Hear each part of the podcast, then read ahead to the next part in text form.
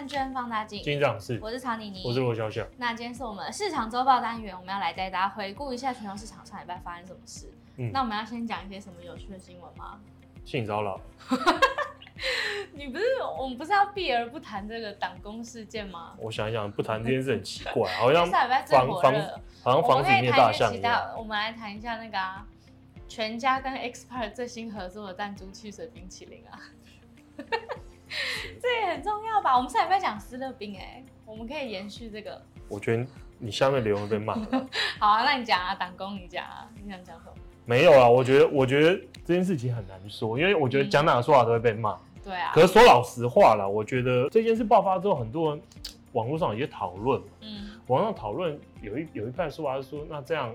好像会不会像是美国之前的 Me Too 事件？嗯，那 Me Too 事件越来越多，爆出来之后，其实有一些是夹杂的，好像假的案例。那很多人说，他这样男生还怎么追女生？嗯啊，反反而，因为其中有个案例嘛，案有有一个案例是说，他是送早餐给那个女生，嗯，然后可能常常赖赖跟他传讯息，那很多人就说。那不是就是正常追女生会做的事吗？如果这样也不行，那我怎么追女生？可我觉得这是很荒谬。这就个人观感。我我觉得这完全这个说法是完全错，因为因为说老实话，大部分那些爆出来的人都是有权力不对等的关系了。哦，对对对。对啊对啊，啊你你当你有权力不对等的关系，你是别人的上司，或是你你是一个他必须有求于你的人，你就不能做出这种行为嘛？嗯，对啊，因为我觉得，可是很多人会说，可是不对啊，那难道我当我当一个高阶主管，我就不能追求女生吗？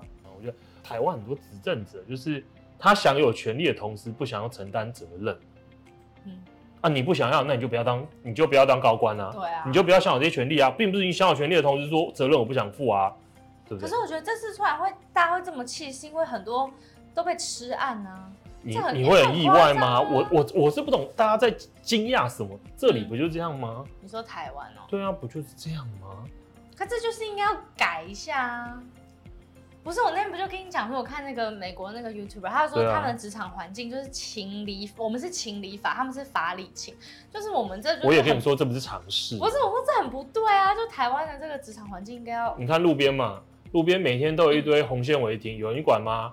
法律有没有规定说不行？有吗？有没有人抓？嗯、没有嘛？抓的还被人家说是神经病，是检举魔人。你处在这种环境，你怎么会指望说大家要守法呢？然后再分享一个，昨天。有一个新闻是那个，反正很常会有人偷排污水到水里面嘛。嗯。然后高雄的环保局去稽查，然后抓了几间厂商。他说第二次抓到，所以这次加倍罚金，重罚。你猜看重罚多少钱？多少？六万哦。我不懂罚六万有什么意义啦。对他们来说不痛不痒啊。因为我觉得很多人应该很好奇说，那到底要罚多少才是多嘛？那个法条里面是说可以罚三万到三百万，嗯、所以很明显他上次罚三万。就是因为法规定罚最低嘛，低啊，因为又抓到，所以所以要增加，所以也才变六万。为什么只罚三百万？哦，好奇一下，查一下美国这种相关事情怎么罚。然后有有两间公司，一间公司罚了也是随便排污水，它合理了。嗯，一间公司罚是一千五百万美元，另外一间公司八百万美元。这才会而且而且罚完这个不是只罚这样，啊、你还要再想办法把河给我弄干净。哦，真的要负责恢复原状。对对，不，这这是罚款啊！嗯、恢复原状，你要想办法，你还要再付钱帮我弄干净。嗯，对啊，二百六万。所以我说，所以我说这种性骚扰事件，就台湾这个环境就是这样。你跟我说五年后、十年会不会变好？我是不信的。哦，说老实话。好吧，嗯、我们整个前面的气氛就有一点沉重了。对，还不如聊我们的那个 冰淇淋。什么烂冰淇淋？没有人在意冰淇淋呐。在意啊！哎、欸，你知道我上礼拜跟我朋友聊思乐冰，结果你知道思乐冰现在根本喝不到哎、欸，只有一家有啊，只有一家总部有，啊、而且一天只有三十杯哎、欸。可我觉得卖得好，它就会它就会增加了。那为什么现在只有那那那时候？它总要实验性质啊！广告打这么大干嘛？它只有一家，就一天只有三十个人可以喝到。这这有什么好把广告做这么大的？讲的是好问题耶。对啊，因为那时候大家都舆论吵那么凶，结果一天就只有一家店有，然后有三十。我觉得我觉得会慢慢增加了，会慢慢会应该是会慢慢扩张。就那家店可能三十杯变一百杯，而且发现还是三十九块，还是卖很好之后就再多卖几家店。好，那我们就期待思乐冰回归，还有那个那个带那个全家的冰淇淋。不要再做梦。好，那我们前面我们第一个要来聊那个能源嘛，因为 OPEC 就是。沙乌地阿拉伯嘛，他们又意外的减产了多少万桶？一百万桶。哦，所以他们在想什么？发生了什么事？这好像也不是第一次，因为之前我们就提了嘛，之前他们也是持续透过整个 OPEC O OPEC Plus 的减产来、嗯、来想把油油价拉回来嘛。嗯、那原因还是来自于他们认为说，目前的原油市场受是受到很多非基本面的情绪性、投机性的干扰。对，他认为说油油价如果以基本面不应该只有现在的位置，嗯，油价应该是七十块、八十块，他觉得才是比较合理的。嗯，那他说为什么会很多人？进来打压，就是因为反正就是一部分是投机嘛，就想赚钱；一部分就是大家对未来可能有非常过分悲观的想象啊，嗯、所以所以油价被压很大。他们希望油价可以回升，那为什么他们需要油价回升？因为沙乌地阿拉伯就是一个它是一个富得流油的国家嘛，嗯，他那边的人每个人都很有钱，大家不需要工作，因为政府给的福利很多。那那他的国家的庞大的那个政财政支出建立在每一桶油要卖八十块美元之上。哦如果一桶油卖八十块美元之下，它就会变成财政赤字啊。嗯，所以所以他当然不希望油价太低嘛。他们才要减产来控制那个油价。对，他希望油价回升嘛，因为他觉得油价是被人为操纵的、不合理性的过分低了，所以他希望油价可以回升。嗯、他其实讲到沙乌地阿拉伯很有趣，这有点离题，不过我觉得太有趣，所以我来讲一下。沙乌地阿拉伯这个国家非常非常有钱嘛，对不对？嗯、那美国是军火卖卖很多军火出去嘛，沙乌地阿拉伯常年都几乎是超大的买家之一。那还有非常非常最先进最好的武器，嗯，照来讲很强嘛，它什么好东西都有。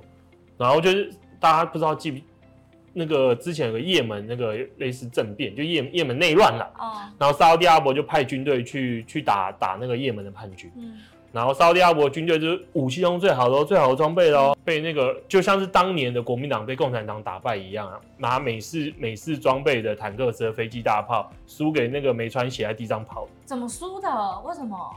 因为就很合理嘛，他就说嘛，沙乌地阿拉伯每个人都很有钱，嗯，你很有钱，你会想要为政府卖命吗？不会啊，就是只要一有一点危险，对不对？就是可能一个车队嘛，一觉得不对劲，你看每个人都把东西丢就跑了，就跑了。那他们一开始干嘛？新式装备哦，最新式装备哦，就这样丢我就跑了。不是他们的身份地位为什么要去参战？不是啊，因为也门他要去平乱呐。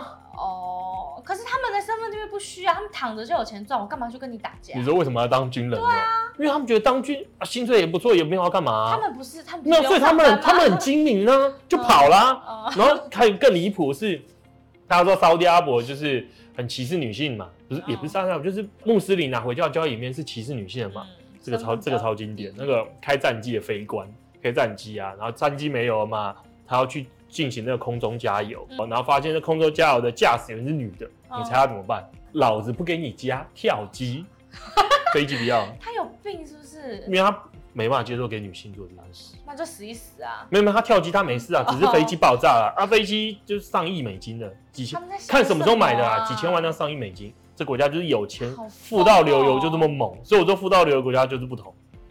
好好，我觉得不用上班就很好啊。他们真的不用上班了，每个人都。政府津贴我记得是给蛮多，没有很多人是会要工作，可是去工作就是坐在那边啦，就是给你一份看起来要工作，可是要找理由给你钱，那你就坐在里面，那个人就坐在里面转转转椅子啊，玩玩手机啊，看看漫漫画，看看杂志啊，就有钱。好好哦。啊，人家地上会喷钱，你会吗？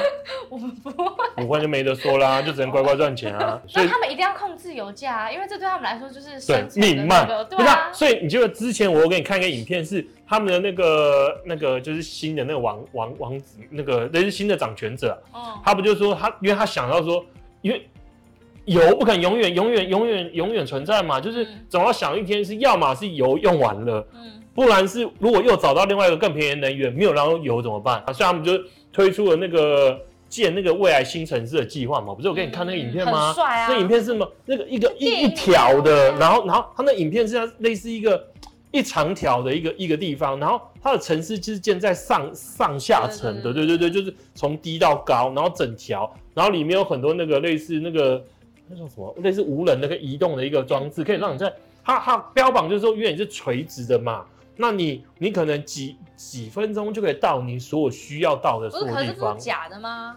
没有、啊，涵盖一堆那种对未来。他真的要花钱盖啊啊！盖的钱你就知道从这边来油嘛。哦。他他就是想要 想要把油转换成未来未来可以持续赚钱的东西。嗯。那对他来讲，那几个等于是未来的城市就有机会吸引全世界最聪明的人，然后跟吸引额外的资金企业进驻，就会之后成为它的新的景况。超级高科技。对对对对对对，那个真的超酷，那个真的超酷。看起来真的很帅，就电影里面的东西、啊。所以我说，就是他就这么有钱呢、啊。嗯。对，所以所以他不希望油价跌太多嘛。对。那至于回到油的基本面呢、啊，其实之前也录过，不过我还是继续讲啊。我们今天再多做一些深入的一些继续研究，而。我们之前提到说，我们认为说油价其实很难跌到六十五块美元之下，跌到太多。嗯，的原因不外乎几个，一个就是其实之前也提了，欧佩克就沙特阿拉伯一定会干预，对，他不可能忍受油价还提，这是第一个。嗯、第二个就是，那很多人会说，可是沙特阿拉伯每次都想干预啊，啊，可是之前油价就跌很惨，嗯、那是因为先前美国页岩油疯狂的增产嘛，页岩油疯狂增产，所以所以正常来讲，如果一个市场的产油国就只有真的只有欧佩克这些国家。它当然百分之百可以控制油价，对，因为它只要把供给往下拉，它油价爱拉到多少都是没问题。可是页岩油的出现，页岩油的这厂商是一家一家，他们根本就不是 OPEC 的成员嘛，嗯、所以他们疯你你减产，我就疯狂增产，嗯，所以它就破坏了整个欧佩克对市场的一个寡占，嗯，所以所以这是为什么之前油价跌到很惨嘛。可是可是重点来了，就是未来的话，美国页岩油的载制能力，我们认为说不会有过去那么强了。这也是为什么沙伯沙特阿拉伯敢在现在喊出他要进一步减产原因，嗯、原因就在于他他他也认为美国页岩油不可能像之前一样，在我减产一百万桶的时候疯狂增产抢我的市占，所以美国已经到极限了。对，原因就在于美国页岩油，其实我们认为说到极限，从几个观点出发，嗯、一个是我们如果从美国全部的那个原油的钻井数来讲，好，已经下降好久了，在二零。二二年年年底的时候，大概是有六百二十七个钻井，现在已经降到五百七了，就持续在下降中。哦，就是高峰已经过了。对，那下降原因其实也不外乎很多嘛，一个就是我们也讲了很久，美国的页岩油商也不傻，嗯、上一次大家疯狂增产的下场就是一堆几乎快倒闭，经营不下去，那对他来讲，哦，我干嘛增产？而且市场对我也不友善。嗯、市场什么叫市场对我不友善？银行不愿意借钱给我，我去发债，我的成本又很高。嗯。然后，那为什么我还要那么努力借钱来去拼命的挖？嗯，我就维持我现在的产能，爽爽赚啊！嗯、我现在赚了一大堆钱，还可以股票回购，还可以发鼓励。对，他就让价格一直在那么高，他就他就赚。对对，所以现在美国页岩油商都学聪明了嘛，嗯、我就不跟你搞啦，嗯、我就这样，你怎么骂我，我就是不怎么增产，我就随便弄一弄。那还有一个比较现实面考量，就是这是来自于一个能源专家的说法，他说其实因为。其实想也很合理嘛，就有井一定有好有坏嘛，就是一片这么大土地，你会优先开采可以挖到多油的还是少油的？多啦。对，所以这几年十几年那个狂潮里面，好好钻的油量丰富的早就被钻完了嘛。嗯。那你好的油井钻完，你就只能钻那种比较烂一点的油井嘛。嗯。所以自然而然边际产能一定会往下降。所以，所以。所以他也认为说，美国页岩油的最好的时光应该是过了，未来很难在什么像过去一样产能产量大幅突破，什么八百万桶、九百万桶、一千万桶、一千两百万桶，然后持续往上飙高，不太可能，甚至可能之后是要往下逐逐步往下降。那这也提供了为什么沙特阿拉伯敢在现在去减产。那另外我们再看一下实际的情况是。美国页岩油其实大概美国的原油啊，大部分都是来自于页岩油，嗯、绝大部分。那页岩油来自于大概来自于三个区，分别是什么？二叠纪啊、英宝跟巴肯。嗯，这三个就是美国页岩油，对对，主要的主要产量。嗯、那我们发现呢、啊，那个产量最多的那个二叠纪啊，它不管是每一个油井可钻的桶数，或者是钻井数，两者都在下降。所以其实也很呼应我们刚才提的嘛。哦因为就是啊，好的油井，如果好的地方挖了啊，我要开新的，自然而然只能去没那么蕴含量那么丰富的地方开。嗯、啊，所以所以这也解释为什么美国的页岩油很难再像过去一样持续狂飙来来吃掉 OPEC 的市场，就吃掉沙特阿拉伯的市场。嗯、那最后一个还有一个很大的一个我们也是比较看好原因，就在于一点，美国的那个战略储油下降太多了。哦，美国的买回来吗？对，美国战略储油现在大概三亿多桶，我看一下，嗯、目前是三亿五千八百万桶。嗯，它在二零一零年的的时候是大概七亿桶。嗯，那在二零二二零二二年四月嘛，就是就是那个拜登说要说要那个卖抛售的时候，大概是五亿多桶。所以这从二零二二年四月以来，其实减少了两亿桶。嗯，那这个东西未来。美国能源部自己也讲清楚啊，未来他说油价如果在每桶大概六十五块美元左右的时候，或者跌破更低的时候，他就会去市场上重新买回来补补库存呐。嗯，所以所以这也是我们认为说油价很难跌更多，因为啊有个大买家在这，他如果跌下去，他就必须去回补，重新去买油。所以综合几个这几个因素，都是我们认为油价不会表现太太差太差的一个原因呐。啊，另外还有就是。美国页岩油啊，他们的那个开采成本非常非常非常的低啊。那我们刚才几讲了几个主要的产区嘛，那最大的那个，它平均每桶的开采成本大概就是四十到六十块钱。嗯，那很低不是代表很？就基本上对，基本上根本就不会赔钱嘛。对，所以所以我就开开心心去采 我的。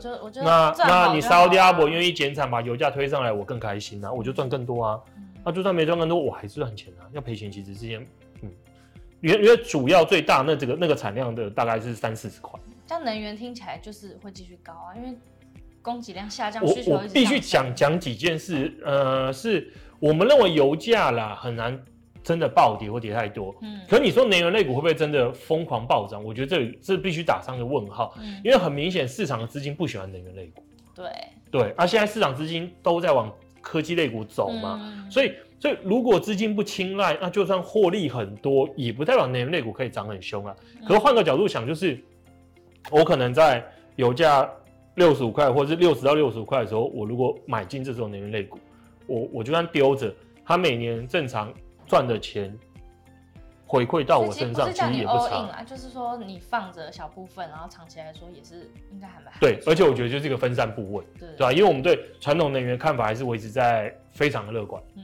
所以大家都不喜欢传统能源，大家是不是都喜欢就是那种比如说转型啊？对对，因为那因为那听起来比较想想空间嘛，比较有未来的感觉、啊。因为觉得觉得，因为很多人都会跟你说，他会给你看那个什么全世界能源使用的那个分布嘛，嗯、就是说你看太阳能跟风力发电现在占比很低，所以它的是成长空间很大。嗯、那我我讲一个故事啊，其实我们人类使用新能源过去从一开始从烧柴烧木头嘛，嗯，然后后来变成使用鲸鱼油，嗯，鲸鱼油之后又变成使用气使用。石油就汽油，那这几个转变过程是怎么发生的？金鱼油就是比比木头更干净、更好用、更便宜。嗯，那为什么换成石油一样嘛？就是更便宜、更好用、效率更高，并不是政府在后面强迫你做这件事。嗯，永远做某某件某每件事都是来自于诱因啊，就是有什么吸引吸引所有人去做，便宜好用为什么不用？嗯，对啊，你政府在后面。做的事啊，我觉得以人类历史来看，大部分是不不容易成功的。所以长长长远看来，还是传统能源会比较。我觉得啦，在核融合或是太空科技有显著的改变之前，我觉得传统能源很难突然被消灭掉，不太可能啦。嗯、因为你说你说煤炭煤炭这些东西好，它过往确实以整个全球能源使用的占比来讲，煤炭可能是越越再往下降。嗯。可你如果看实际使用量，其实没有没有太大往下掉。对，所以所以我们认为说，就算真的突然横空出世，出一个很新的能源，那一开始原油、石油的使用量不会掉太多。嗯，对啊。不过当然，我还是认为啊，你如果更有兴趣的话，其实确实是应该考虑像核融合这种真的有潜力的干净能源，嗯、因为那东西一出来之后，那获利就是无限，那获利绝对是无限，嗯、就有用不完的干净能源。对、啊。好，那我们第一趴就到这边。对。那我们接下来要来跟大家介绍一下，我们到底是谁呢？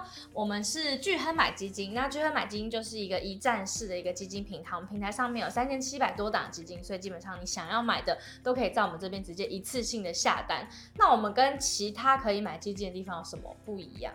有，首先就是我们产品多很便宜嘛，对，我们几乎是几乎是零都是零手续费。对，我们从二零二三年开始就是已经定期定额终身零了嘛，然后配息基金也是零。然后如果你现在使用我们的放大代码开户，就是我们巨亨放大镜的听众限定代码叫做 FUNDDA，、嗯、就会额外除了你开户的四笔之外，还会有额外的十笔单笔零的手续费券。所以在我们家下单基本上真的不会付任何的手续费啦。对，那我们还有什么就是？其他的好康要给我们专属的听众。哦，我们还有那个专属的投资报告，嗯，这个是只有用这代代码开户可以收到，对。另外是还有专属的活动，嗯，就是像我们上个礼拜有有有提供有使用代码开户的一个五 G 的论五 G 的论坛，对不对？那我们当然希望，如果这次报名踊跃，然后大家回应不错的话，那之后我们也持续找一些我们认为说比较有趣，嗯，呃、比较特别的一些说明会或论坛，然后把这个保留的名额提供给我们的听众朋友。对，所以使用我们的放大代码开户，其实真的有蛮多别人没有的一些优惠跟好康。嗯嗯、对，好，那就提供给大家美国他们的那个劳动市场的一些数据。对，因为我觉得虽然说最近大家被 AI 跟科技类股吸引吸引走那个眼球啊，对对对觉得觉得其他事又不重要。嗯、不过上礼拜其实美国还是公布了一份我们觉得蛮重要的数据啊，那就是它的劳动市场的状况。劳动市场数据公布出来，其实好像好像好坏参半嘛，因为那个新增非农人数比预期还多非常多。嗯。啊，过去几个月上修了，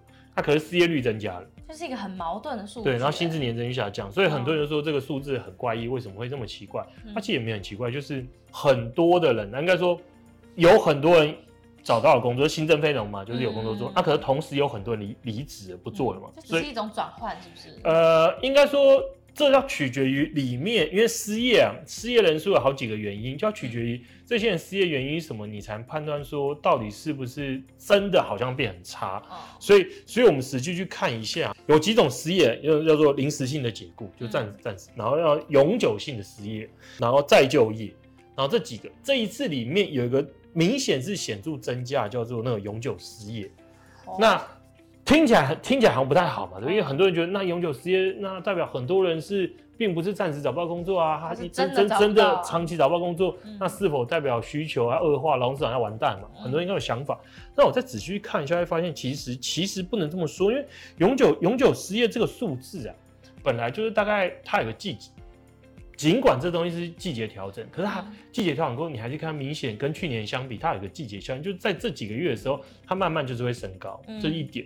它另外就是我们我们又去看了一下几个点，像是那这是失业人数增加的这群人里面的学历跟年龄的一个分布。嗯、那从学历分布来看的话，可以发现比较多有失业有增加的是高学历，就是大专以上或者是大学或研究所以上。而并不是高中毕业这种，这个在美国来说就是算是蛮小部分啊，因为他们高学历没有到这么多啊。呃，其实有几十 percent。哦，对对对对对。所以为什么他们会这样突然永永久性失业？哦哦哦，必须必必须先讲清楚哦。刚才刚才这两个都分开了，永久性失业归永久失业。我们看到永久性失业占所有失业人数也比较多。嗯。那同时我们发现高学历人失业人数占比较多。那可是是否代表这两个完全是重叠交集？这这这两个不一定啊，只是说。以逻辑上来讲，应该有很大部分的重叠啊。逻逻辑上来讲是这样。那所以，所以我们从从那个学历分布来看，就发现说，比较高学历的人是是比较多失业的。嗯。那另外一个是从年龄来看的话，五十五岁以上也是有，相较于其他几个年龄段是比较多一些。嗯。那我觉得以合理的推估来讲，当然当然你说这个是一部分是猜测啊，没办法真的知道确切是这样。可我说以这些数据拼凑出的样貌的话，我觉得比较合理的猜测就会是。美国劳动市场还是很强劲的。哦，因为高中高中这些学历的人很明显，他还是他没有大大大幅的增加什么大幅增加失业嘛，那那很多职缺，尤其是像一些偏服务业职缺也还是非常多的，嗯，所以对于这些边际消费突然被解雇就受伤的人，还是很还是很健康的，嗯，就他们还是。并可以随时找他们想要工作。对对对对对对对对，我我觉得这是第一个。第二个就是那那那你说为什么这些高学历的人，或者是这些比较高年龄龄的人，他说可能会有点失业？我觉得啦，因为高年龄五十五岁以上有可能，加上他如果是学历比较高，他你你再搭配一下最近几个好像疯狂比较大规模裁员的产业嘛，就是比较高薪的这些产业嘛，那这些比较像科技业嘛，那这些高薪产业。理论上，它跟服务业相比，应该是雇佣了更多高学历的人嘛。对，所以，所以这个跟我们刚才提到的高学历的人的失业人数远大于高中职的，就是失业增加的人数远大于高中职，就拼起来了嘛。嗯，那这些失业，嗯，你说会不会带来很坏的冲击？我觉得不会，因为还是钱。对对，那再搭配刚才提到五十五岁，那可能就顺势退休了。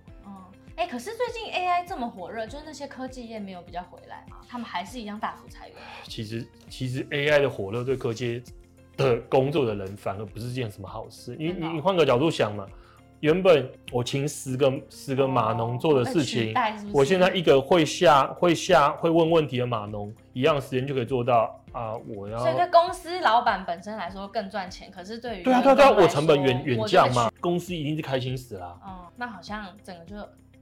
连起来了，对，可是可是我觉得这是暂时啊，因为因为因为从过往的那个蒸汽机出来的时候也是一样，就是。它刚出来都会先直接取代一部分的人，可是它又会创造新的工作机会。嗯，所以所以所以你说一部分的人可能会受到这个因子暂时没有工作，可是如果他学习新的技能，那回到 AI AI 部分又会创造新的 AI 的工程师嘛？嗯，就是专门下问问题的这群人，所以所以这些就会是新的工作机会啊。所以我觉得不需要担心这些高科技的人的失业。嗯。他们本身口袋钱也是不少吧？就他们学历又好，嗯，学习力又强，嗯，又有钱有资产，有什么好担心的？我们比较需要关注跟担心的是，是学历比较低，可能是高中或是高中没毕业的，然后做一般服务业这群人，因为他们手上钱也不多嘛，嗯、那 财富资产也比较少，所以如果这群人受到冲击了，就可能会扩大对整个经济带来比较严重的影响。如果没有的话，那我觉得。这一份的劳动数据就就是好的哦，所以目前也都还没嘛。目前这群人目前没有，因为我们刚才提了嘛，受到什么伤害？那个年轻的人失业人数没有没有大幅增加，嗯、然后呃高中或是以下学历的人失业人数也没有大幅增加，增加的很明显是比较可以抵御负面冲击的这群人，所以不是什么坏事。嗯。那最后，我们就再次邀请大家来我们巨亨买基金，然后使用我们巨亨放大镜的听众限定代码 FUNDDA 来开户，那就会有十四笔的单笔零手续费券，然后还会有每一季都会有一个很完整性的一个投资研究的报告。那如果你已经是我们的客户，没有关系，你就可以找你的亲朋好友来使用我们的放大代码开户。那我们有一些好康就可以请他直接 share 给你。我们是忘记互动，什么互动？要跟观众互动哦哦，对，就欢迎大家，如果有想要跟我们讲什么的话呢，都可以在底下留言来跟我们互动。然后 Podcast 的话，其实也可以去留言啊。只是 Podcast 就是那个评分好像没有那么，它不是针对某一集，对吧？Podcast 的互动，那个评分是针对所有吗？它就是对这个节目来评分加留言，它好像没有针对每一集去可以给一些回应。哦，对对对对对对对，好，但我们还是欢迎大家，就是可以来跟我们互动，或者是有可以去你个人的那个粉丝团嘛，就其实也蛮多人会在，对，蛮多人会在里面跟你互动的。对，好，那我们节目今天就到这里，谢谢大家收听，大家下集见，拜拜。拜。